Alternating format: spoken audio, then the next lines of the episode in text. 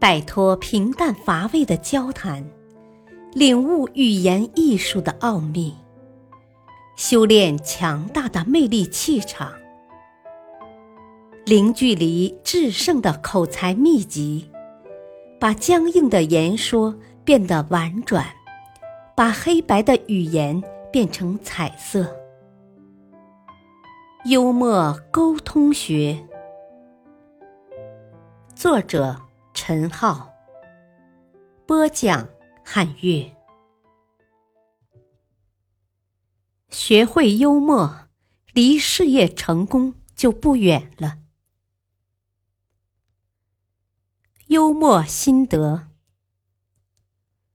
如果想获得工作上的成就和事业上的成功，通常需要具备很多的条件，其中幽默有助于改善跟他人的关系，能够促进事业成功。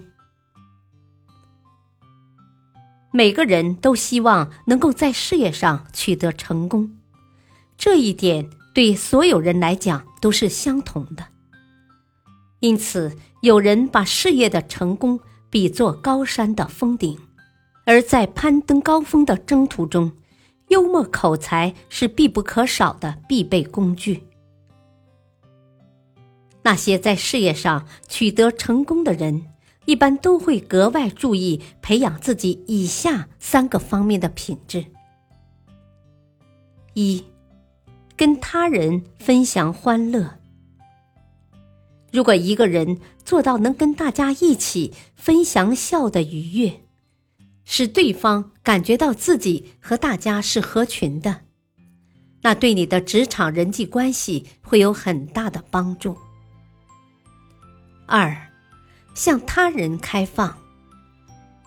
一个人只有乐于向他人开放，人们才会敞开心胸接纳你。那些为人坦率、诚实的人，往往能拥有更多的朋友和支持者。就算他做错事情，别人也会原谅他。三，怀有一颗真诚之心，而不是总想着闻过是非。一个心胸开阔、豁达大度的人，通常不那么看重自己得到的荣誉，能够坦言个人的对与错，让自己成为玩笑的一部分。要想做到这些，那我们就要拥有幽默的力量，因为幽默最能帮助一个人和别人共同分享笑声带来的快活。就算观点不同、兴趣不同也没有关系，在生活中这样的例子太多太多了。在二十世纪五十年代初。布劳尔担任了美国钢铁公司董事长，这是个令人非常羡慕的职位。有人问他：“你对担任新职务有什么感想呢？”他这样回答：“啊，没有什么，既不那么高兴，也不准备庆贺，只不过像是打胜了一场球。对取得的荣誉。”布劳尔用平常心轻松对待，丝毫没有自夸自傲的意思，所以他获得了众人的尊敬和钦佩。与其说他小看了自己，倒不如说这位成功者用正确的态度强化了个人形象。亨利在二十六岁时。被任命为福特汽车公司的总负责人。当时公司每月亏损额达九百万美元。亨利上台之后，进行了一系列的创新和变革，一举扭转了公司的被动局面。当然，在冲锋陷阵的过程中，他也做错过一些事情。有人问亨利。如果让你从头做起的话，会是个什么样子？亨利回答说：“我看不会有什么非同寻常的作为。人们都是在错误和失败中走向成功的。因此，如果让我从头再来的话，我只能犯一些不同的错误。看完亨利的故事，我们再来看看卡普尔是如何用幽默化解众人激动的情绪，重新赢得董事局理解和信任的。卡普尔刚担任美国电报电话公司负责人的时候，在一次董事会议上，各位董事对他的领导方式提出许多批评和责问。会议充满了紧张气氛，有些人似乎已控制不了自己的激动情绪了。有位女董事质问道：“过去一年中，公司用于福利方面的钱有多少？”他觉得应该多开支一些，对卡普尔不断的抱怨。当听完卡普尔的说明之后，女董事了解到。用于福利的钱仅仅有几百万美元，她激动地说：“啊，我真要昏倒了！”